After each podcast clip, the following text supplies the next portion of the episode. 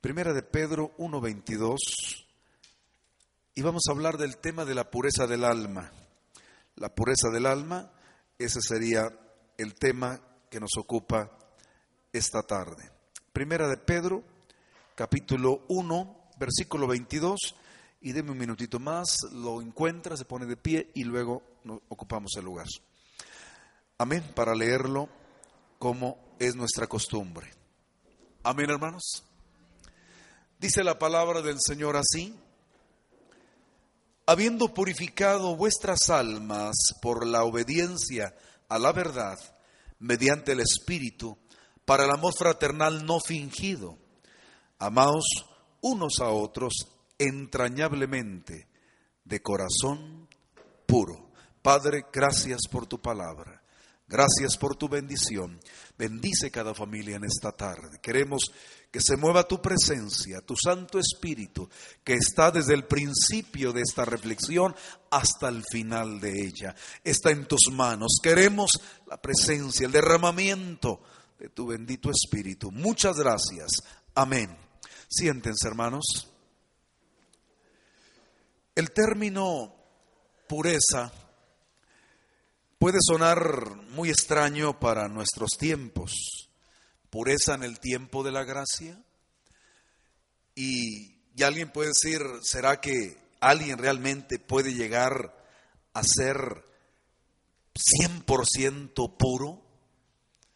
Aunque la idea de pureza en, el, en la Biblia eh, encierra la idea de algo completo, claro, limpio, pero completo, es decir, no le falta nada. Eh, está limpio, pero no hay algo que esté fuera del lugar, algo que está acomodado. Eso es la, idea de pureza en el Nuevo Testamento. Y, y digo que me puede sonar extraño porque hablar en estos tiempos, porque si nos contrastamos con lo que la Biblia dice y lo que somos nosotros, Fíjese que la pensé, ahora sí que la pensé dos veces para predicar este mensaje cuando estaba eh, trabajando en él, y porque hacía esa comparación, cómo somos y cómo dice la Biblia que debemos de ser. Y sí, a veces suena, suena raro, pero pues no debería sonar raro. Es lo que la Biblia dice, es lo que Dios está haciendo en cada corazón, es lo que Dios espera de cada uno de sus hijos. Por lo tanto, es necesario este mensaje y creo que el Señor puede ayudarnos a movernos en la pureza, que es sinónimo también de santidad. Aunque, como le digo, con un enfoque diferente se puede manejar este tema. Y el apóstol Pedro pues le escribe, le escribe a los expatriados, por eso yo quiero llamar a Pedro el apóstol de los peregrinos. Pablo es el apóstol de los gentiles. Pedro es el apóstol de los peregrinos y les habla del tema de la pureza y maneja un vocabulario no ajeno a ellos, que vamos a ir explicando nosotros que sí, a la distancia, tenemos algunos problemas para entenderlo, pero en lo esencial tenemos nosotros la misma bendición, el Señor nos ha purificado. Es la misma experiencia. Y esto, esto en el contexto de la salvación es parte de la obra del Señor en nosotros, es parte de su sangre derramada en nosotros, es parte de la obra del Espíritu Santo en el corazón y de alguna manera por eso se señala en este versículo la actividad a veces tan invisible, eh, tan quieta pero tan eficaz del Espíritu Santo en su pueblo, particularmente en nuestras almas, que es lo que estamos enfocando. En nuestro pasaje encontramos en primer lugar la necesidad de la pureza. Dice que habiendo, habiendo purificado vuestras almas, nos habla de, de un pasado no lejano y nos habla a la vez de una experiencia. Ya lo hicimos nosotros. ¿Qué quiere decir? Que ya lo dejamos y asunto arreglado. No, no, claro, es algo que, que lo disfrutamos. Decimos, esto lo compré hace años, pero lo sigo teniendo. Yo he presumido de algunas cosas que tengo, que les he usado por 5, 10, 8 o más años. Y digo, lo compré hace tiempo, pero la tengo ahora. Ya sea ropa o algún artículo, algún libro quizás. Ahí lo hemos conservado también. Y por lo tanto también nos suena como algo muy presente. Es decir, fuimos purificados, pero también seguimos siendo purificados porque tenemos esa posesión del Señor en nosotros y conservamos esa limpieza, esa pureza en nuestras vidas. Y es una pureza del alma, eh, es decir, no tanto del cuerpo, porque la mentalidad de los peregrinos, de los expatriados judíos, pues ellos pueden pensar en el cuerpo, porque es lo esencial, usted que viene los viernes, hemos hablado tanto de purificar el cuerpo, de lavarse las manos, de ponerse vestiduras limpias, sobre todo los servidores que estaban en el templo. Ellos lo hacían de esa manera y por lo tanto el cuerpo era el centro de atención. Pero ahora Pedro tiene en su pensamiento no el cuerpo, sino la purificación del alma. Ahora el centro de atención es el alma, las emociones, la voluntad. Todo eso encierra el alma, porque el alma puede definirse, pues, el ser mismo. Dicen algunos estudiosos, es la parte no física del hombre. Bueno, pues es el alma, es usted, en otras palabras. Usted es el alma, es su propia alma. No puede decir mi alma y yo. No, no, es lo mismo es la persona. Ahí está principalmente todo esto. Así que el alma está en el centro para ser purificada. ¿Por qué?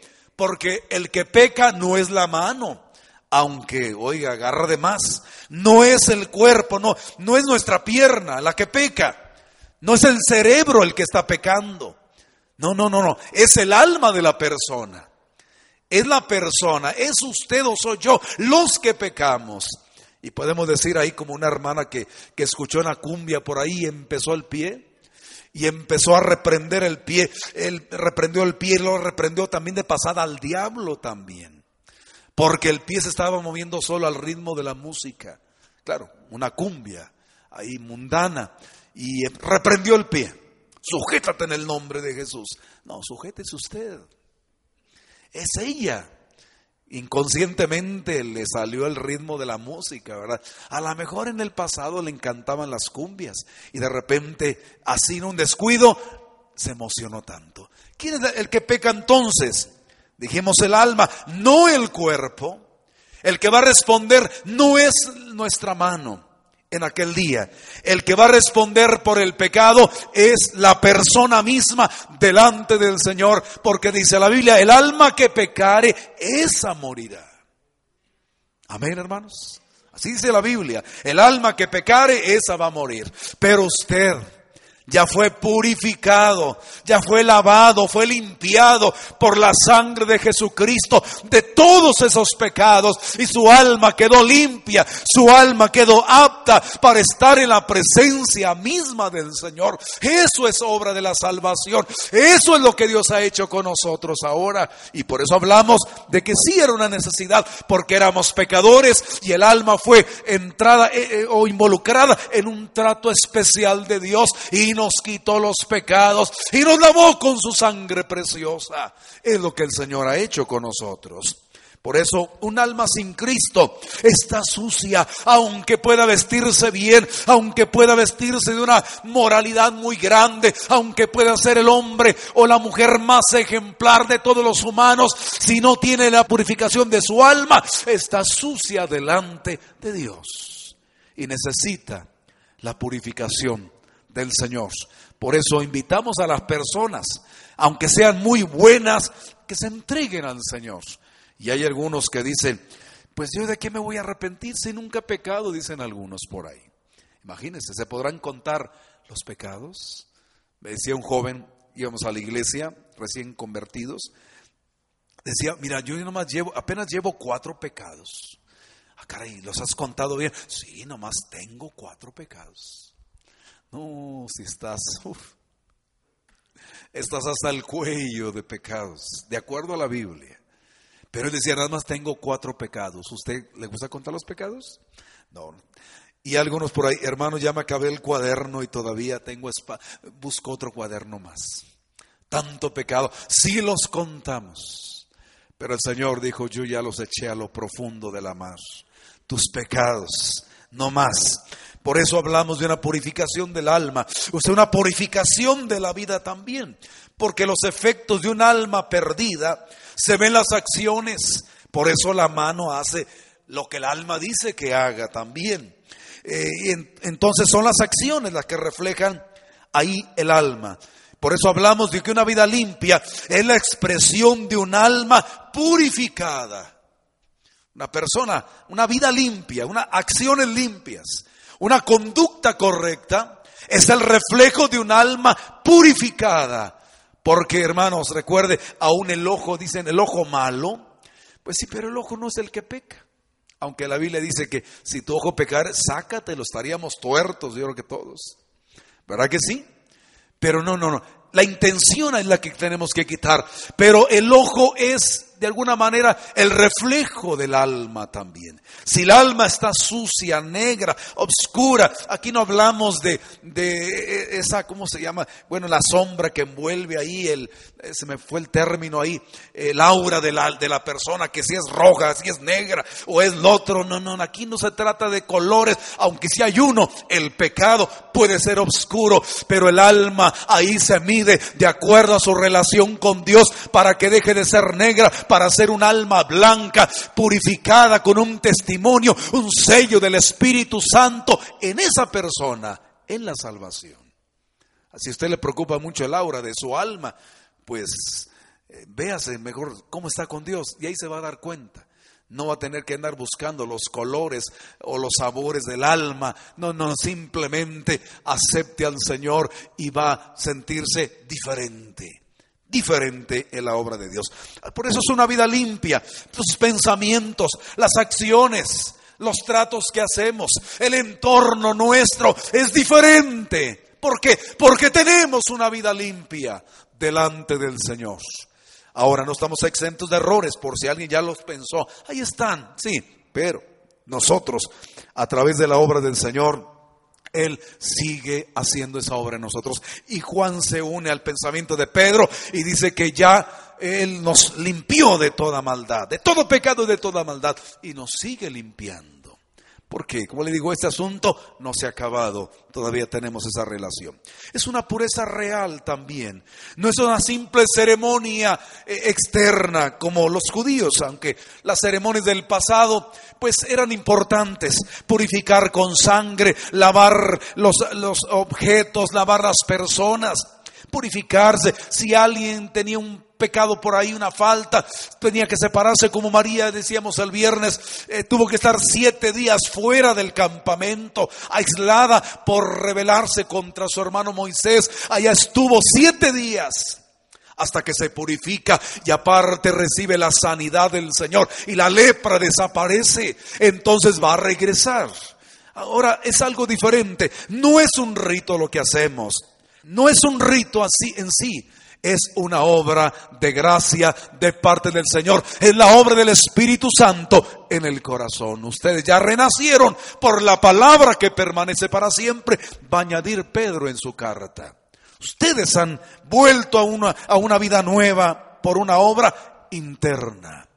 Así que no es un rito, no se trata cuánta medida de agua vamos a utilizar o cuánta aplicación de la sangre vamos a aplicar en algún momento para hacerlo eh, constantemente. No, no, ya la sangre del Señor te limpió y te purificó ahora y siempre y lo sigue haciendo si nos acercamos a ese manantial de rojo carmesí, como dice el himnólogo. Si te acercas y bebes de sus aguas, vas a purificar tu mente, tu alma, tu cuerpo, todo tu ser va a ser purificado por la sangre del Señor. El río de gracia es un río de misericordia. Entramos allí y nos purificamos.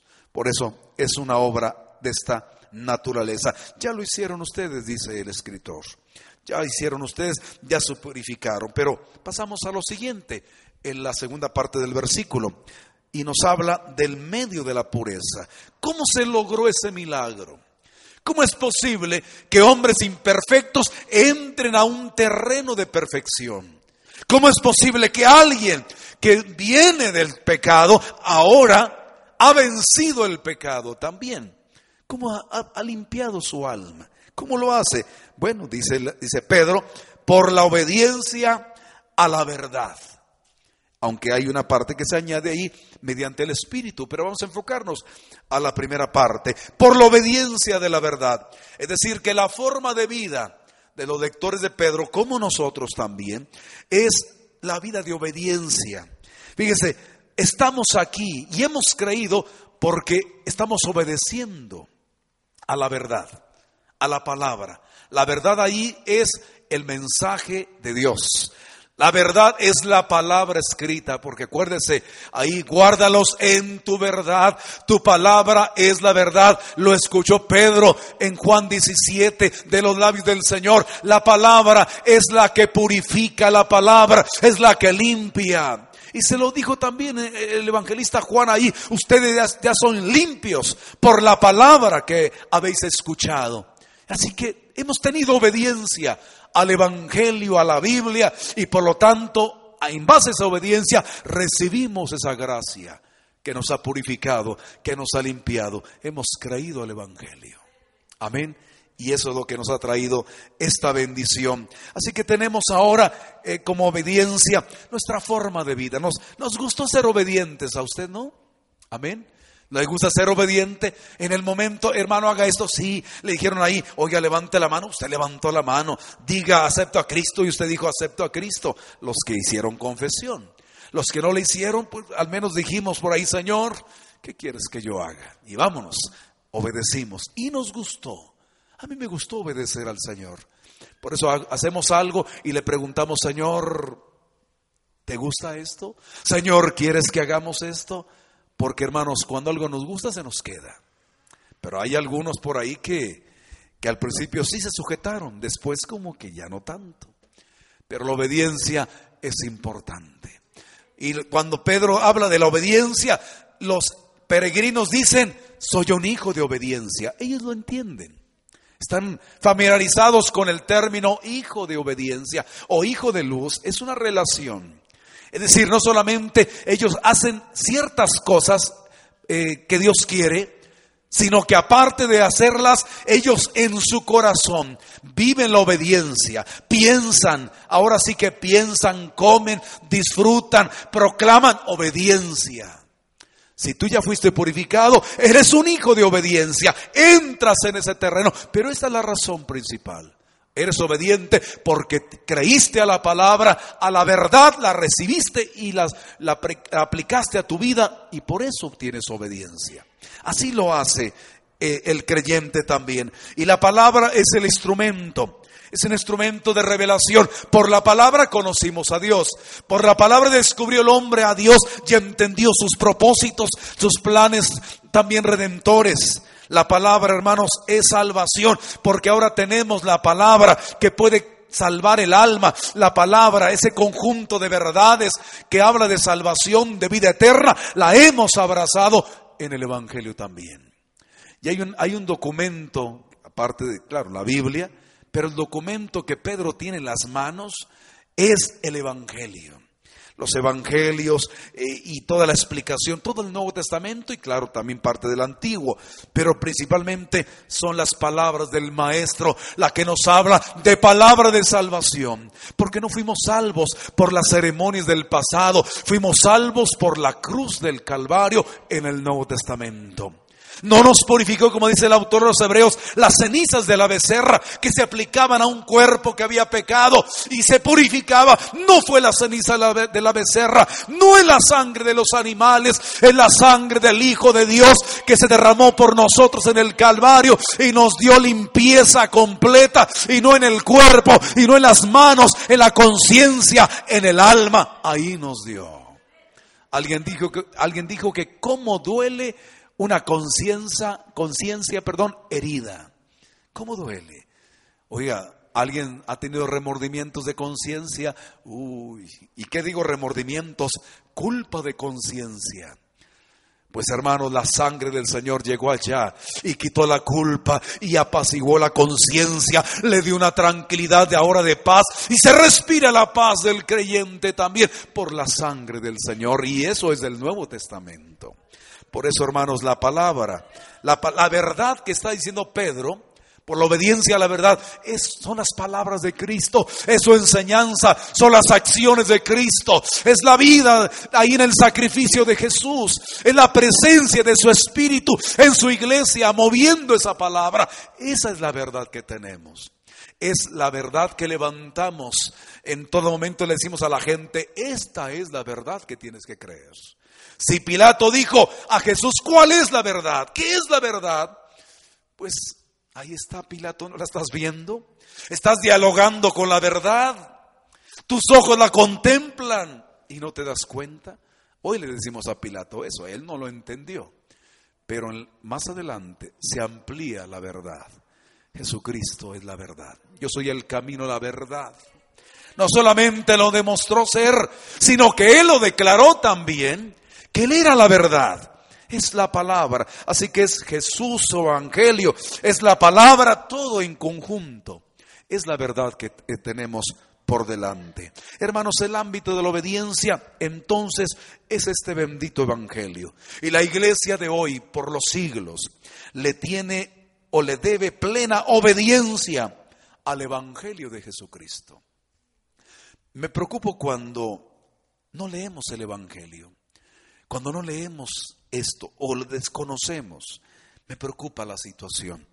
Si esta es la esencia de la iglesia, Jesucristo, su palabra, y si no hablamos de esto y no la estamos enseñando cotidianamente, ¿a dónde vamos?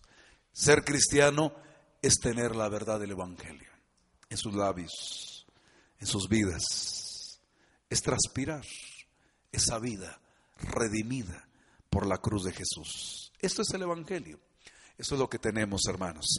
Entonces ese es el ámbito donde la iglesia está avanzando.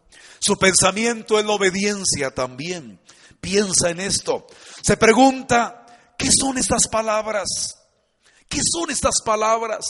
Porque hay que sentarnos a pensar. No solamente se trata de leer o aprender una frase bonita del Nuevo Testamento, del Antiguo. No, no, no. Se trata de pensar esa verdad de enfocarnos a ella, de ver toda la dimensión, ahora sí que la profundidad, la altura, la anchura de esa verdad y movernos en ese ámbito de la verdad, reflexionándola también. ¿Por qué nos ocupamos? Por eso el tema de nuestra prédica de la iglesia es el Evangelio y la palabra, es la Biblia en sí. Hablamos de esto, no estamos metiendo otras cosas que son buenas. Podemos hablar de cualquier otro tema si usted gusta. Podemos enfocarnos a algún tema social a lo mejor. Podemos hablar de esas cosas, pero perdemos identidad. El tema de la iglesia es este. Si usted viene buscando que hablemos de mecánica, que hablemos, no sé, de técnicas, eh, ahora de informática y no sé qué más, los secretos también de, la, de los eh, problemas nucleares y esas cosas, pues nos equivocamos de lugar. Aquí es una iglesia. Aquí vamos a hablar de la Biblia. Amén, hermanos. Y alguien me dijo por ahí, hermano, pregunte quiénes traen Biblia. No lo voy a hacer ahora. A lo mejor la otra semana sí. Y se va a llevar una sorpresa. Alguien ya me advirtió. Pues hermano, aquí, aquí hablamos, usamos Biblia y hablamos de Biblia. A lo mejor no vinieron los que no traen Biblia, ¿verdad? A lo mejor eso es. Pero no vamos a hablar de otra cosa. No vamos a hablar de otros temas que pueden ser importantes de alguna manera. Pero nosotros en lo esencial es la palabra. ¿Por qué? Porque pensamos en ella. Y si queremos obedecerla, vamos a conocerla al máximo también.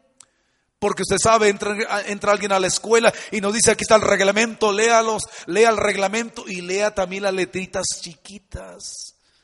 Porque oiga, cuántos dolores de cabeza se evitarían si leyéramos las letritas chiquitas de un reglamento o de un contrato. ¿Usted le da flojera leer esas letritas, tan pequeñas? Claro, a todos nos da flojera, pero esas son las que nos cortan la cabeza. Son las que debemos de leer. ¿Usted conoce las letras pequeñas del Evangelio? Hay cláusulas por ahí, a lo mejor semi escondidas, aunque en realidad no están ahí escondidas, pero aparentemente usted las conoce. ¿Conoce cada rincón de la palabra de Dios, cada rincón de la Biblia? Amén, hermanos. En eso pensamos. Y sobre todo nos preguntamos también en esta reflexión, ¿qué significan estas palabras? Pues significan que hay pureza en este momento, en esta palabra, en este mensaje, en este sermón, hay purificación. En este momento algo puede pasar en tu alma por la palabra, no en la predicación de un hombre, la palabra de Dios en este momento, por el Espíritu Santo, mediante Él, algo se puede purificar en tu alma, un pecado puede desaparecer, una acción puede desaparecer en tu vida, porque esta palabra tiene poder para eso y más también. Amén, hermanos. Porque en este momento Dios está haciendo algo. Yo creo en la eficacia de esa palabra. Y no le voy a poner penitencia para ver si de aquí al domingo supera el pecado. No, no, aquí no hay penitencia. Aquí hay una acción de Dios. Hay pasividad receptiva en su corazón. Pero el que va a hacer la obra es Dios. Es el Señor. Es el Espíritu Santo en un corazón. En este mensaje. Si usted dice no pasa nada, no, sí pasa algo en la persona. Si usted cometió un pecado esta semana y no ha pedido perdón y lo hace en este momento por esta palabra, se purifica su alma. Porque lo dice la Biblia. Obedeces la verdad y eres purificado. Respondes a la palabra. Por eso, hermanos, compartimos este mensaje. Dios está haciendo algo esta tarde en las conciencias de muchos. Se libera la vida también. ¿Cómo correspondemos a esa verdad? ¿Cómo correspondemos? ¿La atiendo? ¿La conservo? ¿La comparto con los demás? Tenemos que pensar en esas cosas. Y hermanos, el versículo termina con algo que es muy interesante. El propósito de la pureza. Esa es la tercera parte del versículo. Pero uso esta frase, para el amor fraternal. Ese es el propósito. ¿Para qué Dios te purifica? ¿Por qué usó la verdad de por medio? Y ahora nos dice para qué. Mira, todo esto que Dios está haciendo contigo es para este propósito. Hay otros más en la Biblia, pero aquí Pedro dice ayuno, el amor a los demás. Dios nos lleva allá. Sí, no nos encamina al cielo, porque eso es bueno. La gente dice, si aceptas a Cristo tienes la vida eterna. Eso es cierto. Si aceptas al Señor, tu nombre está escrito en el libro de la vida eterna, por lo tanto ya eres ciudadano del cielo. Es bueno. Pero aquí Pedro dice, hey, pero aquí la tierra estás siendo limpiado purificado para que ames a los demás. ¿Cómo? Primero con un amor fraternal. Fraternal viene de, de Filadelfia, del griego Filadelfia, es de, del amor filial. Aquí se, es que amo tanto a mi esposa y ya cumplí yo. No, no, no. Aquí no se trata de amar a la esposa, aunque la puedes amar en Cristo también. No se trata de amar a los hijos, también los amas. Aquí se trata de amar al que no es de tu familia. Aquí se trata, aquí entra aquel expresión del Señor, ama a tus enemigos.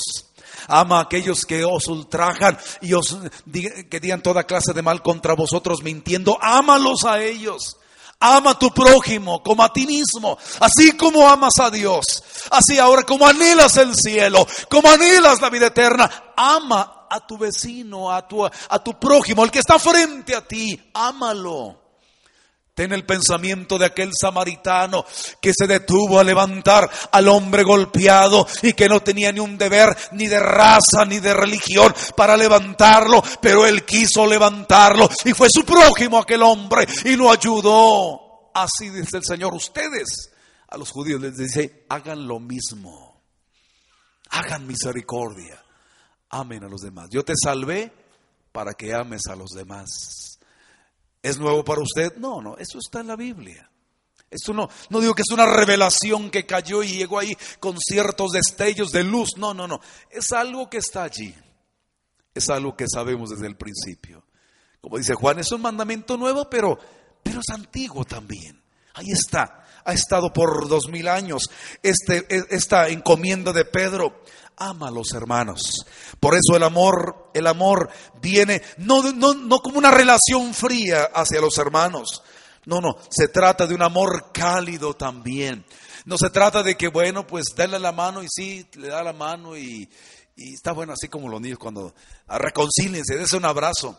y están, sí, yo lo quiero mucho y apretando la mandíbula y están no, no, no. Ese no es el amor de los hermanos. Aquí hay calidez. Aquí hay, algo que, que, realmente viene a sellar esa relación de amistad y de amor ahora.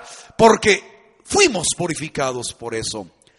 Y, y se nos ha dado las bases para amar a los demás. No es una relación fría, hermanos. Es completa ahora. Es porque el amor fraternal garantiza la unidad de los hermanos y anhelamos a los hermanos, queremos verlos, queremos estar con ellos, queremos eh, eh, compartir con ellos, bromear con ellos sanamente, queremos que estén en nuestro entorno. Nos encanta ver a los hermanos. Espero usted cuando me ve en la calle se alegre, ¿verdad? Ay, el pastor, gloria a Dios.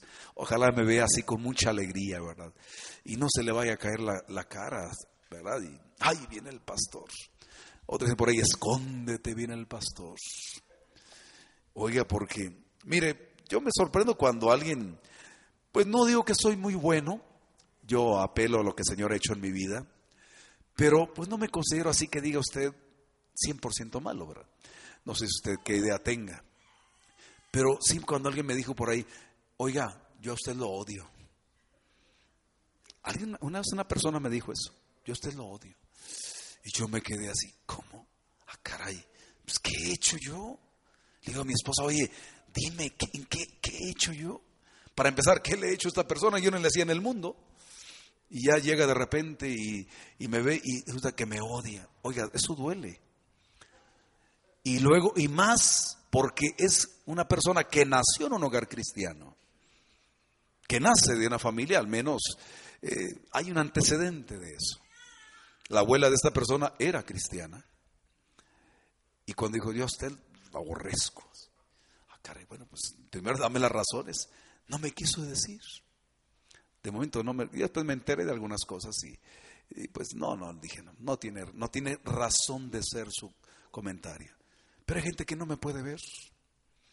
Y, si es por causa del Evangelio, bueno, pues con mayor razón. Trato de que no sea por mis errores, hasta donde sea posible.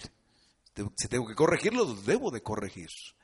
Pero duele algo a usted. ¿A usted lo, lo han, le han hablado así? Pero se dice, bueno, pues es que yo ni qué. Pero hermanos, tenemos que amar a los demás a pesar de eso. A pesar de que la gente tenga un concepto, luchemos para corregir las cosas, para subsanar de nuestra relación con los demás. Si es que hemos fallado también, vamos a reconocer esto. Por eso el amor es garantía también de unidad. Porque si es fraternal, dice Pedro también, no termina las cosas ahí, tiene que ser sincero también. Tiene que ser un amor sincero. Ahí sin motivos ni intereses mezquinos. Tienes que mostrarte como eres. Un amor sin careta. Un amor sin máscara. Un amor genuino que se demuestra a los demás en las acciones. Decir, te amo en el Señor. Y te lo digo aquí, te lo digo donde quieras, en el terreno que seas. Bueno, porque somos muy mexicanos según, ¿verdad? Así muy valientes, donde quiera te lo demuestro pero te amo en el Señor. Pero debe ser sincero. Debe ser sincero, dice el apóstol ahí. Eh, es decir, debe estar dispuesto en todo momento eh, a, entrar en el control de calidad. Un creyente que ama sinceramente dice, a ver, ponme a prueba, pásame por ese control de calidad y creo que voy a dar el peso, creo que voy a dar la certificación, voy a salir adelante. No teme comprometerse un corazón así. ¿Por qué? Porque el Señor nos ha purificado. Usted, dice, yo te amo porque, porque soy cristiano, por eso te amo así. Soy sincero, ¿por qué? Porque te amo en el Señor, porque hay una obra de salvación. Hay un equipo de Dios detrás de mí y no puedo negar esta realidad. Yo te amo sinceramente. Y Pedro dice, tienes que hacerlo de, esa forma, porque solo el amor así, sincero, nos da confianza, le creemos a la persona, lo sentimos, respiramos el amor de los hermanos en esas circunstancias. Y esto no es de nosotros, hermanos. Este es el milagro de Dios. Esto es posible porque Dios está allí ayudándonos en ese propósito. Esto es la obra de la, de la salvación, al menos a donde nos lleva esa obra de salvación. Llamamos sinceramente. A veces decimos ahí, dígale hermano que lo ama. Y sí, lo podemos decir, pero la pregunta es, ¿en realidad lo estamos diciendo? ¿De acá? Porque aquí dice, de corazón, dice más abajo, para finalizar el versículo. Tienes que amar, pero de corazón. No dice con tus labios, no dice con cierta eh, acción del momento, no, no, no, de corazón. Tú tienes que amar. Por eso dije al principio, cuando contrasto esta, esta palabra con la condición nuestra, nos ponemos a pensar. No es fácil, pero tampoco no es difícil. Si fuiste purificado, puedes amar sinceramente. Puedes enderezar, enderezar los sentimientos de esa forma. Porque solamente el cristiano guiado por el Espíritu Santo puede lograr ese propósito en todo momento. Hermanos, es un amor también entrañable entrañable. Es decir, entrañable porque está dispuesto a extender los límites. Fíjese, no solamente sincero, sino que dice, yo quiero llegar más allá. Mira, ama a tales personas. No, no, no, yo quiero ir más allá. Vamos, a este, a este cristiano ya le gustó amar a los demás. Ya le gustó hacer el bien a otros. ¿Por qué? Porque fue purificado. Amén el amor se extiende hasta allá. Este amor entrañable está ahí. De entrañable misericordia dice la Biblia. También tenemos que tener ese afecto a, los demás. El amor cristiano tiene presencia entonces. En, la vida de los seres humanos. El amor cristiano está aquí. No estoy hablando de una ilusión, no me estoy haciendo yo ilusiones esta tarde. Hablo de una realidad bíblica, de una realidad que permanece. El hombre, el cristiano, puede amar a los demás. A esta altura se puede atrever a amar. Bien decía Juan Crisóstomo, eh, Crisóstomo más bien, cuando comentaba el tema del amor, dijo lo siguiente, el amor cambia la naturaleza de las cosas y se presenta con todos los bienes en sus manos, más tierno que cualquier madre, más rico que cualquier reina, y convierte a las dificultades en livianas y fáciles. ¿Se fija usted? El amor cristiano tiene presencia en las cosas. Amén. Deje que el amor de Dios esté ahí. Subrayo lo que dice Juan Crisóstomo viene con sus bienes o viene con, el, con sus manos llenas con sus bienes para compartir. Así que solamente deje que el amor fluya, deje que el amor brote, que el amor llegue hasta, los, hasta el último alcance. Sí, porque Pablo dice que el amor es sufrido, el amor todo lo puede, el amor todo lo soporta. De ahí Crisóstomo saca su pensamiento. Pero me gusta algo más que escribió Crisóstomo o predicó. Las lágrimas y el dolor del amor son más dulces que cualquier risa y alegría. Amén, hermanos. Sí, porque es mejor. Es mejor sentir que el amor a veces se lastima. Sí, porque hacer el bien nos lastima en ocasiones. Amar a otros se nos lastima a veces. Fíjese, eso es, eso es lo paradójico de la vida. Se nos lastima en ocasiones, pero no importa, es mejor. Amén. Porque dice la Biblia, ama a los demás. Ámalos. Hazlo de corazón. Hazlo de esa forma. Porque ya fuiste purificado. Y puedes amar a los demás. Hermanos, tenemos un amor de esta altura. Tenemos un amor que responde a la palabra. Tenemos un amor que se compromete con esa verdad a los demás. Amén. Así que empecemos a practicar el amor. Empecemos a practicar con los demás. Y la mejor manera de practicarlo es tener a alguien cerca de nosotros y empezar a actuar como lo que somos. Si brotamos del Calvario, si brotamos de la salvación, puedes amar. Así que hay un desafío aquí. Hay un desafío. Amar o no amar. ¿Qué quieres? Tu naturaleza te dice que debes amar. Tu naturaleza te impulsa más.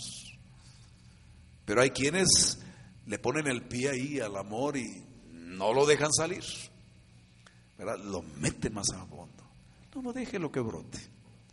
Ay, es que yo antes era tan terrible y ahora yo no sé por qué.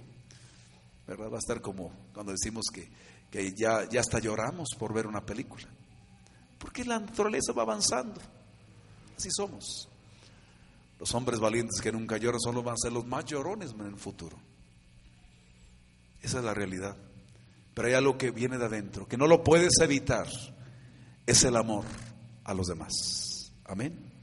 Así que la pureza del alma nos lleva a ese propósito en este tiempo. Amemos a los demás. Amemos. Dejemos que el Señor haga a través de nosotros lo que Él quiere hacer. Él quiere hacer llegar sus sentimientos a través de nuestras manos, a través de nuestras palabras, a través de lo que es la iglesia en este tiempo. Amén. Vamos a estar de pie, por favor, vamos a orar. Vamos a orar, cerramos el versículo 22, pero, pero no queremos terminar allí. Queremos orar. ¿Quiere orar usted? ¿Ya fuiste purificado? ¿Tu alma es limpia? ¿Ya obedeciste la verdad de, esta, de este evangelio? Ama a los demás. Ven aquí. Ven a que el Señor te ayude. Si hay un obstáculo, hoy se puede quitar. Si hay un pecado que es el, el dique, lo que impide el avance, pues ven aquí, ahí en tu lugar, clama al Señor, purifica tu alma esta tarde, supera eso y puedes salir adelante. Busca al Señor.